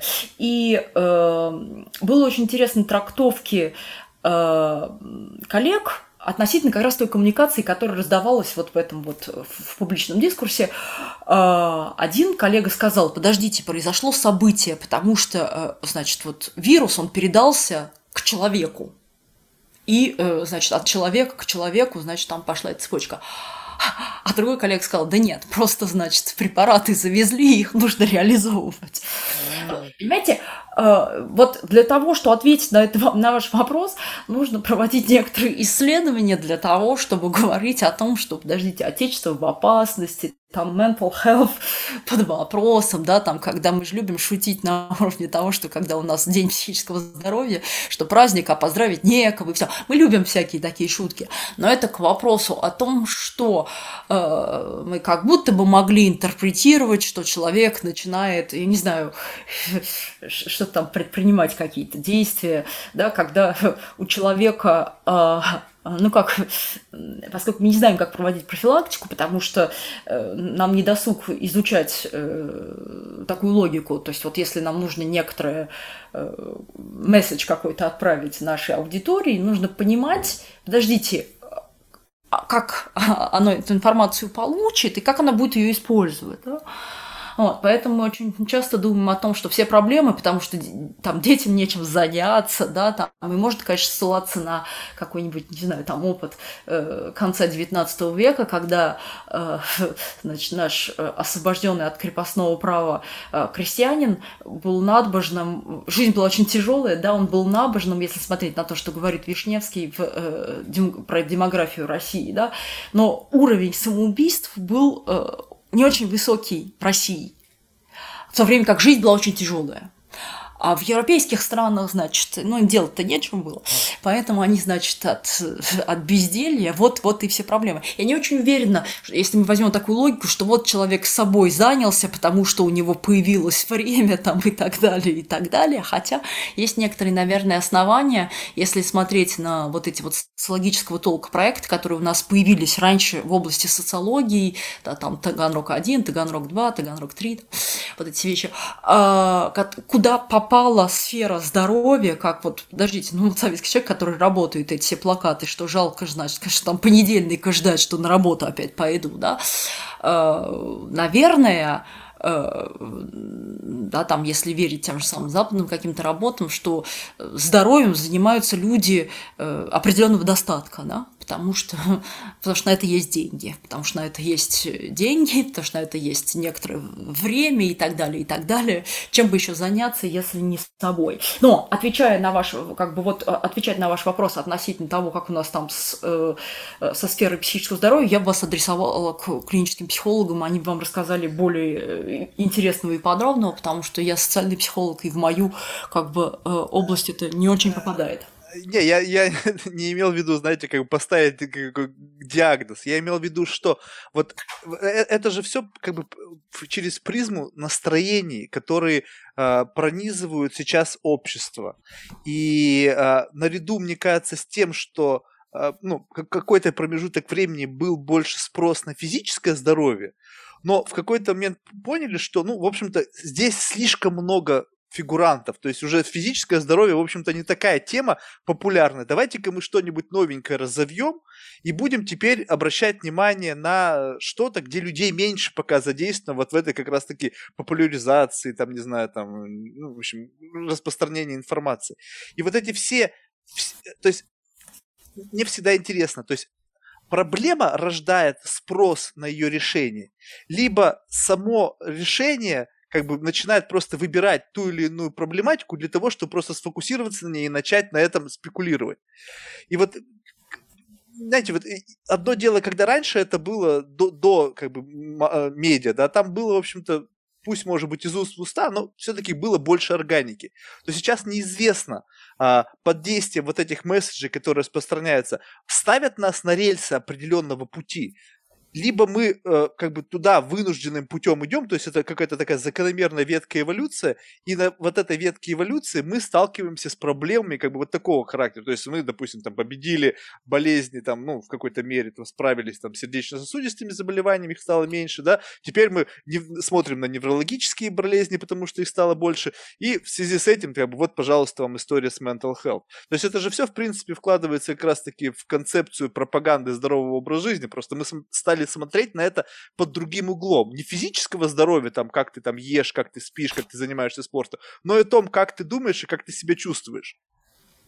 И вот эта область, вот на мой взгляд, я не знаю, может быть, я просто как бы с позиции дилетантской рассуждаю, но на мой взгляд, она как-то очень сильно ширится в последние годы. Заговорили прямо об этом абсолютно все, даже люди, которые, казалось бы, вообще к этому никакого отношения раньше не имели. Занимались люди бизнесом технологическим, вдруг они читают лекции там про mental health, про биохакинг, про там какие-то там э, медитации. Что вдруг? Не, это вот, вы знаете, я да, даже тут не буду э, по этому поводу размышлять, потому что это не, не, немножко не, не моя, значит, э, вот эта вот логика, поэтому тут, значит, я беру, беру тайм-аут. Вот, э, значит, то, что касается mental health, это э, проблема бы интересовала меня с точки зрения того, что люди, которые действительно там имеют некоторые э, психическое неблагополучие, и то, как с этими людьми мы взаимодействуем в, в мире, потому что, ну, там была прошлая жизнь советская, да, когда специальные были школы для детей, э, соответствующие с какими-то там, значит, расстройствами, там, я живу за городом, и у нас вот, например, была школа номер 13, да, что звучит вообще на самом деле, по-моему, цинично и кощунственно, но вот такая была школа, то есть вот те дети, которые отличались от некоторой нормы реакции, значит, туда помещались. Сейчас, сейчас такого нету, да, сейчас вот как бы, как будто будто бы у нас все, все интегрированы в обыкновенные школы и так далее, и так далее, но э, стал ли, решили ли мы проблему, э, не знаю, потому что то, что касается там, той же самой проблематики стигматизации, вот меня это как раз больше интересует, да, потому что человек, который имеет некоторую отметину на теле, который указывает на, э, значит, его испорченность его идентичности, как говорил Гофман, э, эта штука работает, и вообще так, начиная с 60-х годов, когда Гофман выпустил свою книгу, да, до настоящего времени, что больше и больше становится работ, как раз касающихся э, стигматизации и э, стигматизации в области психического здоровья. Это одна из, да, и люди там тоже э, с точки зрения теории социальных представлений вырабатывают некоторые теории, которые объясняют э, психическое неблагополучие, да. И очень люблю спрашивать студентов, что вам кажется более э, как бы приемлемым прийти в гости к человеку, который страдает психическим, значит, у которого психическое неблагополучие, или его пригласить в гости. И мне студенты говорят, ой, нет, ну, все плохо, а можно не то, не другое. Я говорю, ну подождите, или-или. Ой, ну лучше к себе, потом можно все помыть. Я говорю, а, а, а что мыть-то? Ну так, то есть, понимаете, это же вот как раз к вопросу, о, подождите, а вы что мыть собираетесь? Э, он уже, ну то есть вот, вот я, я не понимаю. А он нет, говорит, к нему пойти. Я говорю, ну конечно, там плохо стоит. Ну то есть вот есть ожидание, что все, оттуда не уйдешь. Это же вот как раз к вопросу о том, подождите, а как вы себе представляете? И есть совершенно милая с точки зрения э, того, как проведено исследование там, 70-х годов, которое было опубликовано в 80-е, э, французская исследовательница Денис Жаделе, она опубликовала работу совершенно беспрецедентную, я бы сказала. Она поехала в один город, Энели Шато, где, начиная с 1900 года, люди с психическим неблагополучием проживали не в институции, а в семьях, не в своих семьях там были как бы некоторые доноры, если хотите. Ну, такие жильцы, если хотите, выражаясь немножко нашим языком. Такие жильцы с сюрпризом. И, ну, то есть это был, был в некотором смысле экономической мерой. Люди, которые у себя принимали таких, значит, эм, жильцов получали некоторую экономическую помощь и так далее, и так далее. И э, вот как раз э, там уже много поколений сменилось, да, и э, Жодели она стала изучать вот как бы как эти люди понимают, что такое психическое неблагополучие. Почему? Ну, потому что они как бы очень эксперты по опыту. Ну, подождите, у меня живет один такой, не мой, как бы не семейный, но, значит, ну вот работа у меня такая, значит, заботиться о, о таком человеке. И вещи, которые она заметила, они были ужасными с точки зрения того, что вот эти вот все механизмы, которые связаны как раз со стигматизацией, механизмы, которые связаны с тем, что, казалось бы, вот тоже немножко отвечая на ваши вопросы, казалось бы, люди, которые вот с проблемой здесь и сейчас, они могли бы изучить литературку, если хотите, матчасть, значит, поучить для того, чтобы, э, э, ну как, разобраться, с чем мы вообще имеем дело. Да ничего подобного. Они жили как раз вот в этих вот Э, значит, социальных представлениях, которые они вырабатывали, сталкиваясь с этими,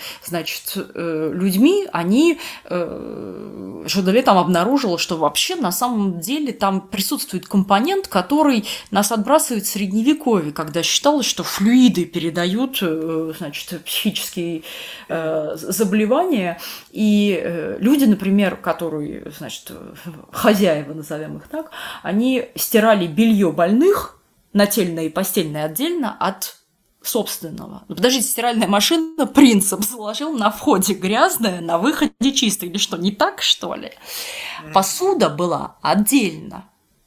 Подождите, ну, я не знаю, ну, ну хорошо, как, как будто бы есть у нас такая дезинфекция, когда там кто-то ангиной болеет, вроде там, значит, что-то там кипятком обрабатываем тому, у кого ангина, то тут не ангина, тут что-то другое. Но это, и когда нас спросила, а почему вы так делаете, они говорят, а мы всегда так делали. То есть на самом деле люди даже не рефлексируют по поводу этого, но есть представление о том, что больные, они в некотором смысле, получается, заразны, есть некоторые флюиды, и, значит, нужно построить, поскольку мы не можем построить реальную защиту в материальном мире, то на уровне символической защиты мы что-то можем, значит, с этим сделать. Поэтому это к вопросу о том, что вот, вот эта область меня как раз больше интересует для того, чтобы вам сказать, как мы не то, откуда это берется, да, а, значит, а, как, когда мы имеем эту проблему, как мы с ней взаимодействуем, как мы, значит, э, э, там, действуем или бездействуем, да, и если смотреть просто по тем программам, которые на Западе существуют как раз в области, если хотите, mental health, и проблем депрессии, например, попадает в эту сферу, да, есть европейские э, организации, которые как раз э, пытаются э, что-то делать в области э, того, чтобы люди, чтобы, чтобы люди, которые, например, страдают депрессией, не стигматизировались э, и подвергались стигматизации, потому что на самом деле это фактор, который э, плохой фактор, который э, связывается с таким делом, как самоубийство, да. И мы понимаем, что вот какие-то подвижки в этой области э, как будто бы нам могли бы э, немножко э, какой-то шаг сделать в сторону психического благополучия. Да, там, скажем. Вот, знаете, вот я тут как раз-таки, вот может быть, я не совсем четко выразился, я же вот как раз-таки имел в виду не явные патологии. А вот тут очень интересный момент. Ну, представим себе ситуацию, что а, абсолютно здоровый человек. Ну, скажем так, у каждого жизнь сложная штука вообще в принципе. А, бывают стрессовые ситуации, бывают разочарования, какие-то сложности, ну и так далее. То есть человек проходит через полный спектр эмоционального какого-то вот, ну, какого, какого калейдоскопа, да, если так сказать. То есть мы не можем быть как бы как чурка постоянно, вне зависимости от ситуации, ну, если там какие-то блокаторы не пить. И, но в силу того, что вот существует как бы условно такая bad publicity, которая начинает подсвечивать отдельные проблематики, скажем так, начинает кто-то пропагандировать там того, что вот вы сказали депрессия. Ну, потрясающий, наверное, пример, потому что как бы у депрессии, наверное, нету четких э, это, это не, нельзя назвать, что это четкий диагноз, да, то есть, ну вот, потому что это сочетание некоторых симптомов, которые признано считать, что это депрессия.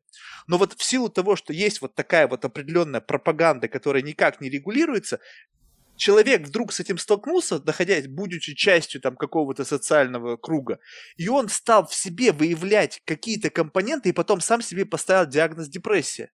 И все, и он уже действительно болеет депрессией, у него как будто бы вот все плохо, жизнь она ухудшается, там суицидальное настроение и так далее. У него этого бы не было, если бы ситуацию бы эту не подсвечили, а просто у него вчера было плохое настроение, сегодня он просто устал и так далее. И вот здесь вот как бы вот проблема, мне кажется, заключается в том, как раз, я не знаю, ну, ну, может быть, я как бы ошибаюсь, и вот это как бы опять же не является тем, что вам интересно будет, но мне так кажется, что вот это искусственно создается ситуация, когда люди начинают верить в то, что у них это есть. Поскольку за счет информации они получают некий доступ к какому-то э, ну, набору знаний, который позволяет самодиагностировать себя с этим, самоассоциировать себя с этим. И вот тут вот как раз-таки это рождает новую ветку развития ситуации. Я сейчас не говорю о людях с болезнями, я говорю сейчас о здоровых людях. Но ведь это все вопрос того, как, как, как это раньше говорилось, что нет здоровых, есть там не, не, не, не, недодиагностированные, да, да, недообследованные. И вот это как раз-таки бум на вот создание якобы знаний, которые позволяют людям там, не знаю, бороться там с выгоранием. Вообще, что такое выгорание? Почему вообще вдруг стали об этом задумываться? Если человек потерял интерес к работе или там еще что-то, почему это вдруг стало проблемой ментального здоровья? Это стало, ну, как бы это всегда было. Людям просто надоело, устал, скучно стало. Ну, блин, займись чем-нибудь другим. Это просто, это не проблема, это не значит, что если мне что-то очень скучно делать, вы меня вылечите, и мне вдруг это станет снова интересно делать. Да блин, да нет, мне это надоело, это я перерос, еще что-то. И вот это вот создание псевдонаучного подхода к решению каких-то рутинных задач, мне кажется, это как раз-таки очень серьезная проблема, с которой мы сейчас сталкиваемся. С учетом того, что интернет и средства э, социальной медиа позволяют доносить этот месседж до совершенно разных групп населения. Ну, вы что, хотите подвести к тому, что нам нужна цензура? Я, я хочу подвести тому, что э, э, должен быть какой-то вот, ну, я не знаю, я, э, люди многие мне говорят, что когда я начинаю об этом говорить, что это называется диктатура, да, что вроде как вот есть едино правильное мнение и все, все остальное, если не так, то это диктатура. Ну окей, но почему есть диктатура в нормах техники безопасности на атомной электростанции, что там нету вариантов? Ты вот либо так можешь сделать, либо так, либо так. Почему-то там это диктатура, когда есть риск серьезный и последствия для всех окружающих. Есть единый правильный сценарий, разработанный и примененный. То тут это не диктатура. А когда мы говорим о том, что сейчас миллионы людей впрыгнули в какую-то там историю, начинают вещать месседжи и тем самым инфицируют своими какими-то э, мыслями, идеями здоровых людей, которые действительно там, не знаю, под воздействием вот этого на- на- набора информации начинают копаться в себе совершенно ненужным образом и потом чувствовать себя больными там или еще как-то, они как будто бы, знаете, создают себе пласт больных для того, чтобы люди к ним шли, обращались там за помощью, за консультациями, там, не знаю, за тренингами, еще за чем-то, только в целью того, чтобы вот как бы вот мы, мы подсветим вам проблему, которой нет, вы эту проблему увидите, и мы ее вам разрешим за ваши деньги. Ну, Марк, вы подняли очень много сразу вопросов, на которые, да, там в, в книгах уже написано, что это проблема, да, там, э, психологии и так далее, и так далее. Э, я даже не знаю, с какого момента лучше начать, с конца или, или как. А с какого больше а, нравится? Значит, э, это к вопросу о том, что, ну, безусловно, то, о чем вы говорите, оно касается, наверное, того, что когда мы учились на четвертом курсе, вдруг возникла, это было где-то там э, середина 90-х, скажем так, возникла идея, что э, вот психолога нужно лиц, э, лицензировать. Что, чтобы он вот не просто вышел, закончив психфак, получил, потому что на тот момент, насколько я понимаю, э, значит, специальность, э, которая была написана у нас в дипломе, и которая написана в дипломе, э, психолог, запятая, преподаватель психологии, это давали государственные университеты, и специальность психологии была не везде. И, насколько я помню, она была в Москве, она была в Питере, она была в Ярославле, а где-то она была за Уралом. Сейчас точно не могу вам сказать, в каком точно университете, но поскольку советская система была к вопросу о том, что сдавали вступительные экзамены, и э, точно было такое, что московские экзамены сдавались не в то же самое время, как экзамены в других городах, для того, чтобы вот одержимые психологией могли, значит, э, второй шанс в том же году использовать и так далее, и так далее. И вдруг в 90-е годы возникает, то есть мы подписались на то, что мы хотим получить такой диплом, потому что мы поступили, и тут вдруг нам говорят, что нет, вам не дадут вот это вот, значит, этой специальности психолог, просто будет преподаватель психологии, потому что педвузы не давали, насколько я понимаю, специальности психолог, и нужно будет, значит, проходить э, поствузовское некоторое образование и так далее. И э, как бы сразу стал упираться в схему, подождите, а какой, вот а как, как вообще, где у нас, я не знаю, какие-то там нормативные документы, которые регламентируют то, что я теперь, на самом деле, в процессе своей профессионализации я лишаюсь возможности э, быть э, психологом по диплому, да, потому что, ну вот как бы моя пятилетняя э, эта программа подготовки позволяет мне выйти и говорить, я психолог, и я могу, значит, там что-то что в таком амплуа выступать и так далее. То есть Безусловно, вы затрагиваете одну линию, которая связана с тем, что у нас сейчас на рынке есть очень много людей, которые ну, я даже не знаю, как мягче сказать, но которые явно не имеют базового образования да, для того, чтобы позиционировать себя как психологи. И некоторое время назад мы со студентами провели э, анализ э, такого сайта, как, который называется B17, это сайт психологических услуг, э, с точки зрения того, э, значит, какие, ну, вот просто вот самой такой базовой информации, какие проблемы, то есть ну, очень большое количество, я там просила по 25 где-то э, объявлений э, кодировать для того, чтобы это был как бы у нас практикум. И с другой стороны мы решили такую задачку, мы взяли большой массив данных, потому что там огромное количество Э, людей, которые себя позиционируют как психологи, и мы стали смотреть, в каких подходах они работают, какие проблемы они решают, и чтобы понять вот эти вот там высокочастотные подходы, высокочастотные проблемы, и так вообще понять, ну, сколько подходов. И на тот момент был там 33 подхода, что цифра тоже такая смешная немножко. И э, самое ужасное заключалось в том, что количество подходов, которых себя люди позиционировали, варьировало от 1 до 17. Подождите, вы умеете в 17 подходах? Mm. Какие-то вопиющие случаи были, когда человек в 45 лет, он имел 450 публикаций. Э, у него за спиной было военное училище, потом непонятно что.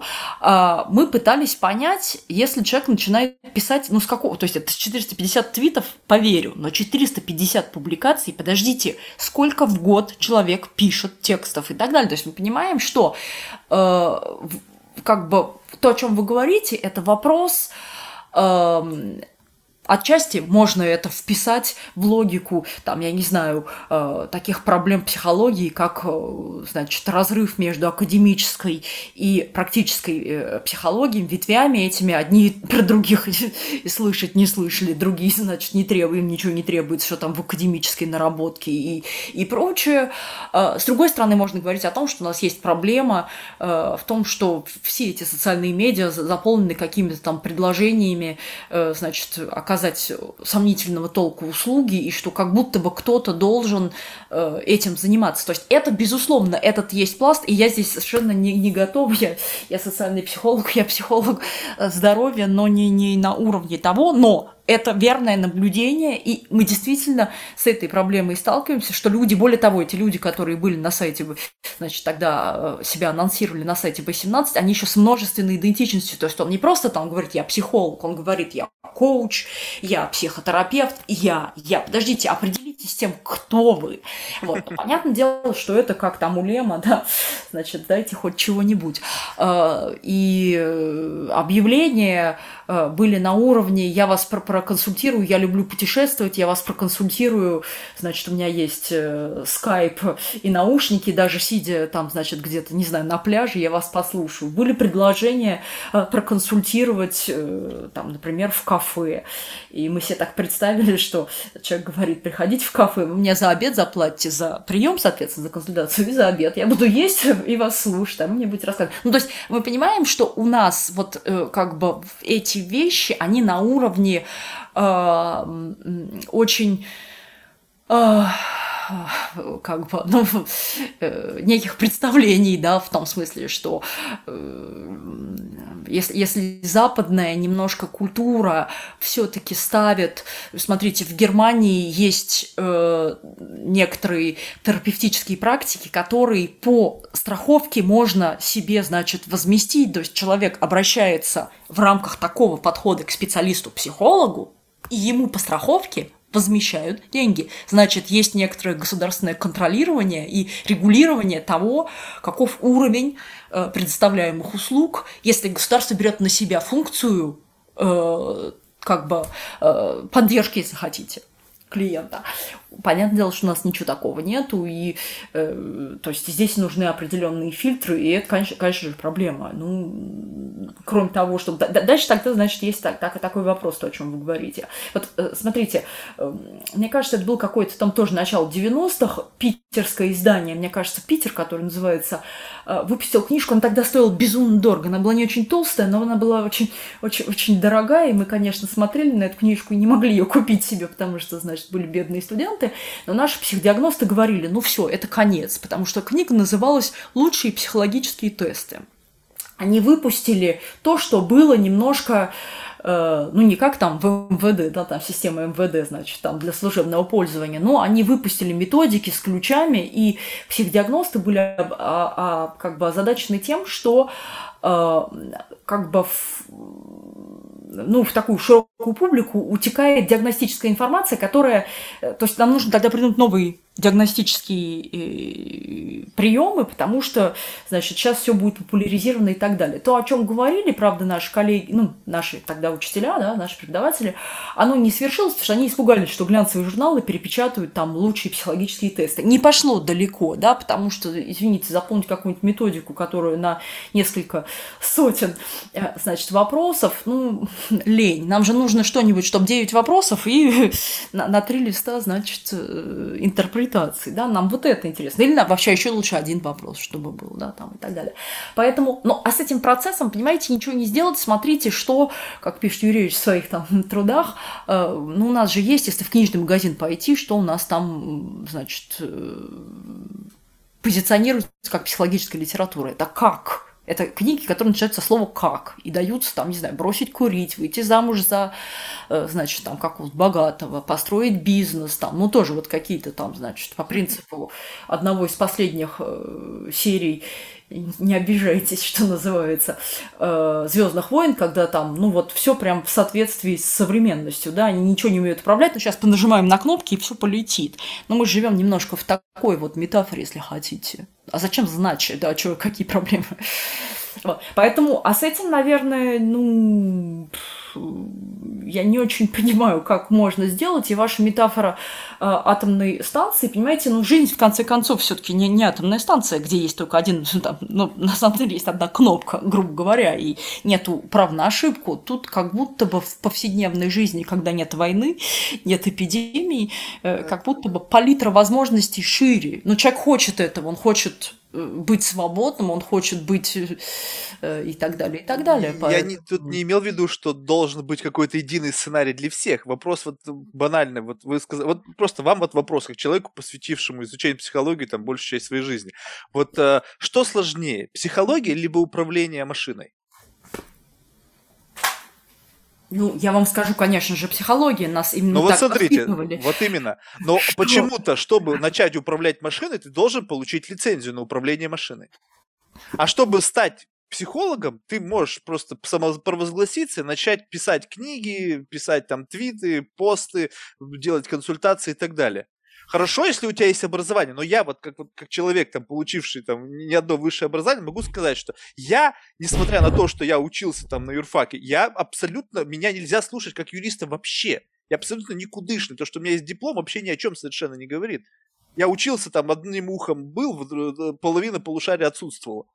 И что дальше? И то, что я могу продемонстрировать свой диплом, делает меня каким-то профессиональным юристом, либо там еще тем более, там, не знаю, адвокатом. Но даже сейчас, когда пишут люди, профессиональные инвесторы о чем-то, они подделают дисклаймер. Это не является адвайзом, это не является, это просто мое мнение и так далее. То есть, соответственно, есть какие-то меры, которые как бы способствуют для того, чтобы этот месседж, он выходил из уст людей квалифицированных. А если мы видим, что у нас открылась куча рупоров, из которых каждый все кричит, и, соответственно, мы, вот, вот это вот возникает некий хаос.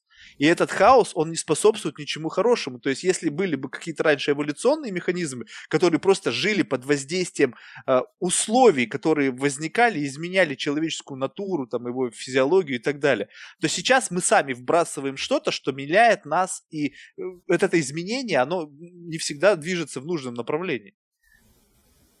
Понимаете, вот э, говорил чуть выше, э, вот есть объяснительные системы, они разные, да, вот есть, значит, мифы, да, вот есть, э, есть религия, есть здравый смысл. Вот здравый смысл, он очень древний вообще способ объяснения. Человек живет каждый день, и у него есть собственный вот этот вот опыт, ценный, бесценный, жизненный, который э, перебьет любое научное знание, а тем более наука психология, она самостоятельной стала, значит, в последней четверти XIX века. И вы понимаете, что чертовски сложно когда мы со студентами обсуждаем, потом я говорю, ну да, это вот это, вот, этот подход, этот подход, этот подход. А живем-то мы в каком подходе? А живем мы в здравом смысле. Поэтому э, психологию очень сложно э, изучать, в принципе, как дисциплину э, все-таки научную. Да? Почему? Потому что э, вот есть этот здравый смысл, это А. Б, потому что э, если другие науки э, могут, э, ну как бы обладают таким возможностью предсказания, то в психологии с предсказанием это одна из предсказание это один из структурных элементов да, там, психологического знания. Но с предсказанием сложно. Почему? Потому что мы можем говорить про, я не знаю, ну вот мы опросили некоторую там, не знаю, сейчас последнее веяние в исследовании, да, которое не экспериментальное. Вот у нас должна быть стабилизация там параметров на уровне 250, значит, испытуемых, и э, что там такое. А вот, вот, значит, мы взяли выборку, мы все построили, то, что, то, как нам нужно и так далее, но предсказать отдельно взятого человека, вот мы берем теперь одного и его предсказываем. А эта миссия невыполнима. Понимаете? Мы можем говорить, что люди такого типа, там что-то и так далее, и так далее. Но э, дальше э, это, это очень, очень, очень сложная конструкция. С одной стороны э, хорошо, с другой стороны плохо. Плохо, потому что как мы будем им управлять? Но опять та же самая метафора этого, э, значит, э, фильма Звездные войны. Вот когда они там все носили каски и маршировали, все было хорошо. Стоило только снять каску, и началось. Вот, а он еще к тому же оказался, значит, афроамериканцем. Вот, но если говорить серьезно, это хорошо, потому что, ну, человек тогда, представляете, представляете как слово, вот была бы формула, и мы бы туда вписали, просчитали, и все, на что был похож наш мир. Вот, но это, конечно же, сложнее психология, в том смысле, я, я говорю про научное знание, а дальше есть поп, а дальше есть пара, а дальше есть э, куча всяких вещей, которые не имеют, э, ну, как бы, к психологии в плане того, что научное знание, никакого отношения, то, что человек там сам провозглашенный так далее, и так далее. Опять никто не, не стремится быть самопровозглашенным физиком. Или там О, вы ошибаетесь, очень много таких сейчас даже есть, даже сейчас есть самопровозглашенные физики. Ну вот они, я боюсь, не идут уже никуда учиться. Вот. По-моему, такого притока в магистратуру, если я не ошибаюсь, физического факультета не наблюдается, как наблюдается приток э, в психологический наук. Конечно, мы можем говорить в исторической перспективе, понимаете, когда в 90-е годы я попал на этой волне, волне, да, когда мы там поступали, было э, 15 человек на место. Ну, то есть безумный абсолютно конкурс. Э, почему? Ну, потому что это вот как бы последствия, да, там, э, ну, это уже был там перестроечный период, это было вот как бы еще советский, но э, не такой, как там застойный и так далее, и вот некоторый глоток свободы и дисциплины, которые касались, значит, э, там, если хотите, общественных наук, это социология, да, там и психология, это дисциплины, которые интересовали, потому что человек вдруг дорвался до какого-то знания и, и так далее, и так далее. Эм, с другой стороны, могу вам сказать, что имидж психологии там в отдельно взятых европейских странах не очень хороший. Почему? Потому что считается, а, ну те, которые идут на психфак, это же бездельники, что там, 20 часов в неделю, значит, там, это же, это же фигня, и что они там, да ничего они там не делают, 20 часов, заня... часов занятий в неделю, да, там.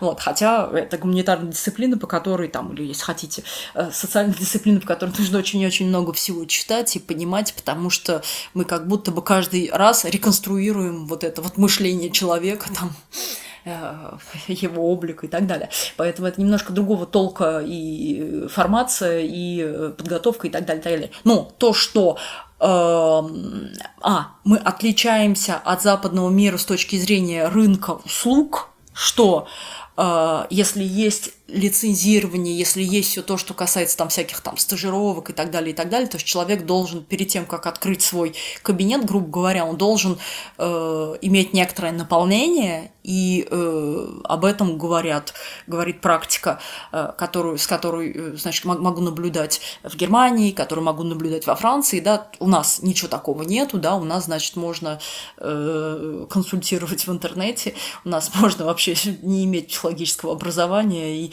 как там тоже шутит Юрьевич, на должность психолога требуется, значит, человек с высшим образованием, психологическое образование не обязательно. Подождите, значит, на должность психолога, подождите, это как? Это что делать-то будем?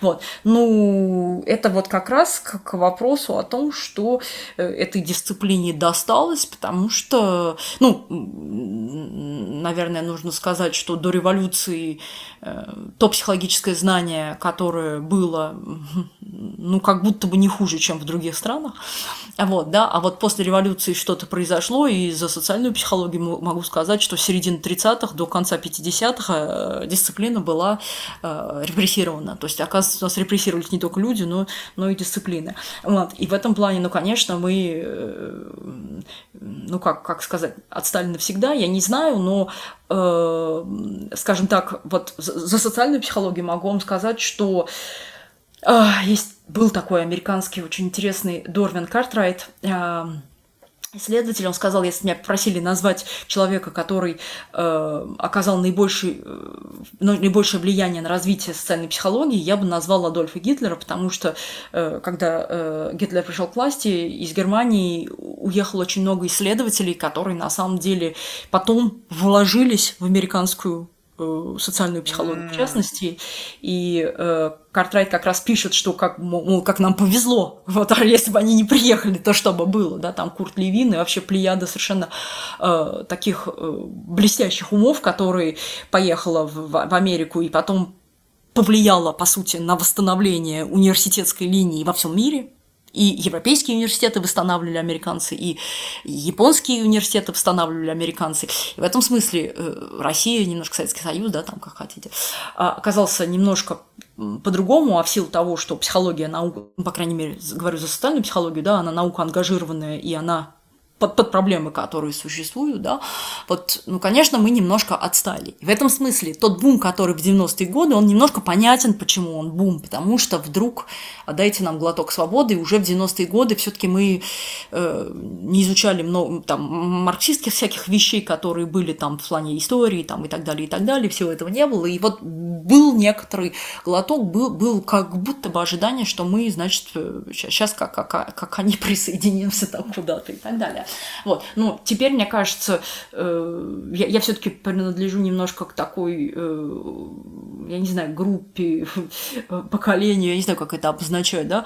Э, меня интересуют исследования, да, я не практик, я как бы вот... Э, меня интересуют исследования, меня интересует развитие теоретического знания, да, там, э, и так далее. Но ведь сейчас же этого нету, а, понимаете, для того, чтобы что-то делать, нам как будто нужно понимать не просто на уровне того, что я на уровне здравого смысла, это, это не психология, это что-то другое. А это как раз вот тот и есть зазор, который существует между академической и э, практической психологией, да. И он, наверное, у нас переживается очень как-то остро, потому что э, те люди, которые занимаются практикой, подождите, какая теория, ну я же там, я, я говорю, я, я по опыту говорю, подождите, по опыту. Вот. Поэтому, к сожалению, то, о чем вы говорите, наверное, вот здесь вот можно усмотреть какие-то истоки того, что э, то, с чем мы имеем дело. Но, знаете, когда-то в свое время э, была такая диссертация, э, Светлана Белокрылова писала про представление о психологах, и у нее там было, значит, вопросники про шаманов. Я говорю, Свет, ну вы что, ну какие шаманы? Не, не со мной написала, просто, значит, она тогда же была в аспирантуре, плюс-минус, когда я была в аспирантуре, какие шаманы? Она говорит, ты не понимаешь, вот есть люди, которые никогда не пойдут к психологу, они пойдут к шаману, они пойдут куда-то еще. И э, когда проводили вот это исследование сайта B17, Э, значит, ну, студенты заинтересовались и сказали, а вы знаете, мы нашли, потому что мы смотрели там, какие услуги предлагаются, в рамках какого подхода, значит, там, какое, какое образование у человека, в общем, все это смотрели, там, есть ли дыры в CV и все такое, а, то мне студенты сказали, о, вы знаете, мы нашли, что, значит, с глаз снять вот это вот, э, с глаз э, стоит полтора миллиона, с гарантией на 12 месяцев. Ну, вот, как бы, нам казалось, в 21 веке человек так, ну, вот, в каком он должен быть состоянии, чтобы заплатить эти деньги и поверить в то, что, э, ну, это возможно. Ну, тут я могу только вспомнить рассказ Чехова, наверное, когда там пошли охотники Э, и э, историю эти охотничьи рассказы, как всегда. И, значит, э, по-моему, там один э, хозяин там этой охотничьей избы, как-то мы так назовем, если я не перевираю, он стал рассказывать о том, что, значит, там вот заговором лечат от укуса значит, э, потому что есть бешеные волки, которые, э, бешеные волки, которые набрасываются и кусают, и, значит, вот там заговор помогает. И один говорит, вообще, что за чушь, и выходит, значит, там на плотину, и как раз бежит волк, и он зачем-то решает его, вместо того, чтобы убить, э, руками схватить, и царапнул его волк. И как все меняется, как картина мира меняется, и человек начинает, значит, спрашивать, он сдает анализы, и врач говорит, да все, да там, типа, не бойся, все хорошо, но он все равно едет к этому и спрашивает адрес, чтобы, ну вот, э, потому что Даже картина мир меняется. И это понятное дело. То есть это как раз вот об этом. И опять же, значит, есть у меня любимый автор, да, э, те же самые исследования Тхостова, которые показывают, которые он проводил в, в свое время в центре на э, Каширской, в онкоцентре, когда э, это 80-е годы, да, когда, значит, там изобрели некоторые в Тбилисской одной лаборатории, насколько я помню, изобрели э, некоторые средства от онкологии. Но понятное дело, то есть как бы на самом деле ситуация такая серьезная, что хочется верить в чудо. Это, это понятное дело. И вот он как раз исследовал людей, у которых была концепция того, как помогает. Они все прям так и интерпретировали и так далее. Да, у кого не было концепции, но верили, что помогут, помогал по-другому. Да? То есть мы понимаем, что есть вот этот вот компонент, и э, слушайте, подождите, вот эти всякие эффект плацебо и так далее, а оно откуда берется, да? А вот. Это, и, кстати говоря, если хотите, как пишет Хеслом а, в своей работе про новую психологию здоровья, я не комментирую это название, новое, подождите, хорошо забытое старое. Но вот он через призму э, социальной идентичности смотрит на проблемы той же самой депрессии, говорит о том, что э, если сравнивать, да, там, если мы будем говорить о том, что есть три стадии депрессии, да, там легкая, средняя и, значит, тяжелая, то Э, когда давали кусочек сахара испытуемым, да, как вместо, вместо лекарства, а другим давали лекарства, то на самом деле разницы большой не было между э, препаратами, которые используются при лечении депрессии, и он э, свои труды пишет в как на самом деле у него сотворчество с клиническими психологами, то есть он не просто рассказывает какие-то глупости, как социальный психолог, он э, с, с клиниками сотрудничает, потому что вот как раз то, что касается депрессии, понимаете, нет волшебных таблеток от социальных проблем, от проблем социального толка, и Э, как раз он в своих исследованиях показывает э, тот факт, что люди, у которых есть вот это вот включен, есть множественная социальная идентичность, если хотите, которые позитивные и совместимы друг с другом, у этих людей, э, значит, в меньшей степени случаются там последующие приступы депрессии, если хотите, скажем так, чем те, которые одинокие. Поэтому это к вопросу этого социального фактора, это на самом деле очень важная, э, ну, это очень важная составляющая, и э, некоторая социальная интеграция, она, она дешевый способ, на самом деле, поддержания здоровья. Понятно. Было реально очень интересно. Я понимаю, что вот это очень как бы сложное вот разделение. У меня всегда просто в голове, знаете, есть какая-то такая вот э, проблема с приданием рационализму вещей, которые, наверное, не поддаются рационализму, то есть где есть какое-то там, ну, то есть нельзя взять и придумать какое-то единое решение проблемы, такой, может быть, несколько математический взгляд на решение проблем, которые не решаются математическим путем, но тем не менее, то есть я, я понимаю, как бы тяжесть задачи, которая перед вами стоит, поскольку действительно вам противостоит э, такая огромная махина из информационного пространства, и нужно как-то как это все изучить, систематизировать для того, чтобы нащупать какую-то ветвь э, развития, которая позволит нам окончательно не сбиться с пути, вот с точки зрения как раз-таки социальной психологии и вообще пропаганды здоровья и, и политическая основа всего этого, и как бы, поскольку это тоже важно, поскольку, не знаю, на, на, какими рекомендациями пользовались э, политики в период пандемии, но, в общем, нарекомендовали кучу всего и, в общем, очень сильно запутали. Я думаю, что если бы в качестве рекомендаций они бы в большей степени пользовались академическими советами людьми из вашей дисциплины, я думаю, что вы бы, наверное, из этой ситуации вышли как-то с меньшими потерями с точки зрения именно вот э, какой-то дезинформации, какого-то разочарования, каких-то там, не знаю, в общем, целого комплекса того, что мы пережили за этот год. Поэтому Спасибо вам за ваше время. Было реально интересно послушать ваши рассуждения на эту тему. Это немножко позволило мне расширить горизонты моего восприятия вашей дисциплины.